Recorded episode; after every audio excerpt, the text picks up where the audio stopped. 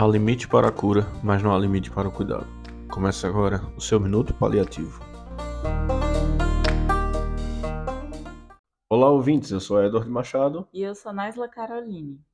Em dezembro, fizemos um questionário, uma enquete que perguntava as preferências das pessoas para o próximo ano.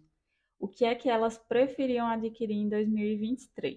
E dentre as opções estavam dinheiro, amor, conhecimento e qualidade de vida. E por incrível que pareça, ninguém votou em dinheiro e amor. 75% votaram qualidade de vida e 25% votaram conhecimento. Isso nos fez refletir bastante, porque comumente dinheiro é um objeto de desejo das pessoas. Mas a gente passou por muita coisa nesses últimos anos com a pandemia pela Covid-19. Isso trouxe muito além de impactos econômicos e sociais são cerca de 700 mil óbitos, inúmeras famílias em luto, o isolamento, o crescente número de casos e a insegurança de não saber o que vai acontecer, uma vez que estamos contaminados, é, com a sobrecarga dos serviços dos profissionais de saúde. Tudo isso gera sofrimento, parece ter contribuído muito para ressignificar esses nossos valores.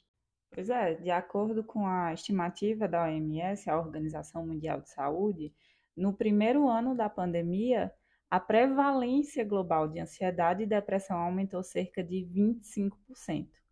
A Fiocruz também é, fala de um estudo sobre comportamento durante a pandemia, e nessa pesquisa eles conseguiram identificar que sentimento frequente de tristeza e de depressão atingiu 40% dos adultos brasileiros.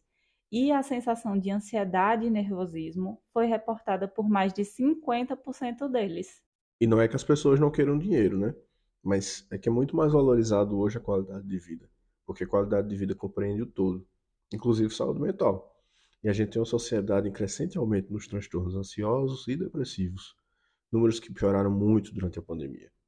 É como o Leandro Carnal disse uma vez: aparecer em redes é exibir felicidade. Nunca sorrimos tanto nas redes e nunca consumimos tantos remédios para dormir, para ser viril ou para acordar.